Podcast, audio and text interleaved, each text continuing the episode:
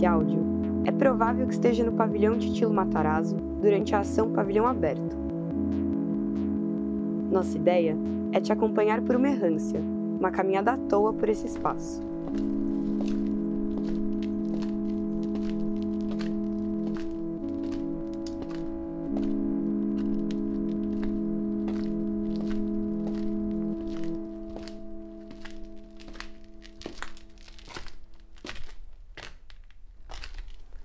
Quantos caminhos percorro, a quantos choros recorro, ao fim de cada cansaço.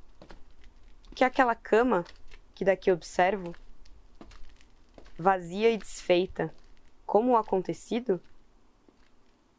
Quantas perguntas me faço, se certo ou errado, ou pura desatenção? Se procedente ou contrário, sem chegar à decisão de abandonar de uma vez, sonho há muito acumulado. Que aquela cama no escuro, manchada de tantas culpas, que caminham como víboras e sugam aos poucos o meu corpo? Quem saltará sobre ela para vir em meu socorro? Quantos caminhos vivi, em quantas veredas sofri a ânsia de ser feliz? Como me encontro agora? Errantes, como sempre foram, as sendas que escolhi. Rotas, poema de Beatriz Nascimento.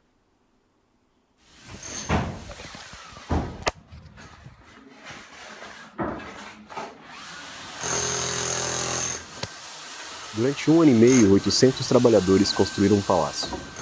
O palácio que provavelmente você deve estar agora.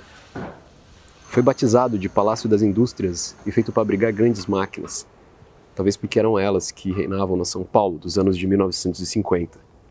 Pelo menos no imaginário de quem se acreditava moderno. Ser moderno é fazer parte de um universo no qual, como disse Marx, tudo que é sólido desmancha no ar. Trecho do livro de Marshall Berman. Que tal se aproximar das janelas?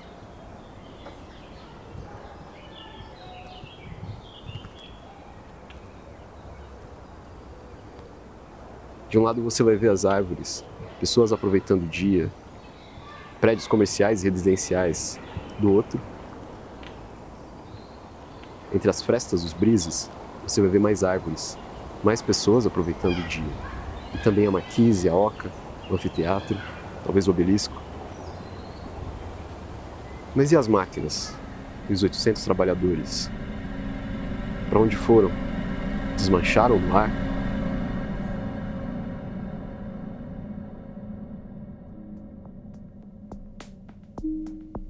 Hoje, oficialmente, o Palácio das Indústrias tem o nome de Pavilhão Titilo Matarazzo, mas é mais conhecido como Pavilhão da Bienal.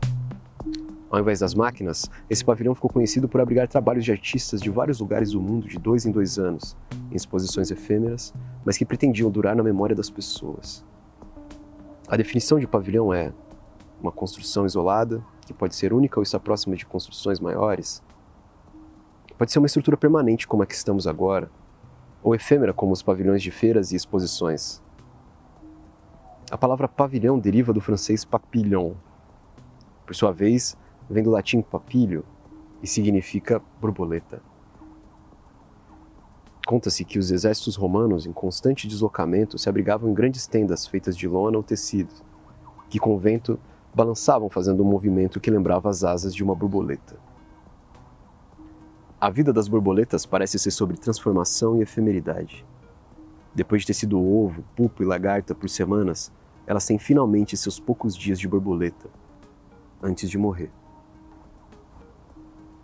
Mas isso lembra também a rotina de alguém que trabalha o dia todo, todos os dias, e tem poucos momentos para voar por aí. Esse é seu caso? Se sim, pode ser que esteja preocupado com o fim do seu descanso. Se não é, imaginamos que você tem outras preocupações. Mas de todo modo, achamos que andar pelo pavilhão sem os trabalhos dos artistas pode ser uma boa oportunidade para pensarmos nas relações entre nós, o trabalho, a arquitetura e a cidade.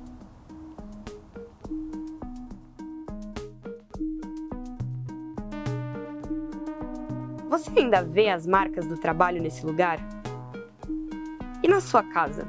Como é chegar até aqui e depois partir? Qual caminho você faz e o que o caminho faz de você? Que tal você compartilhar com a gente uma imagem que simbolize a sua experiência nesse pavilhão ou de suas errâncias pela cidade com a hashtag Pavilhão Aberto? Com a hashtag Pavilhão Aberto. Pavilhão Aberto. Pavilhão Aberto. Com a hashtag Pavilhão Aberto. Pavilhão Aberto. Pavilhão Aberto.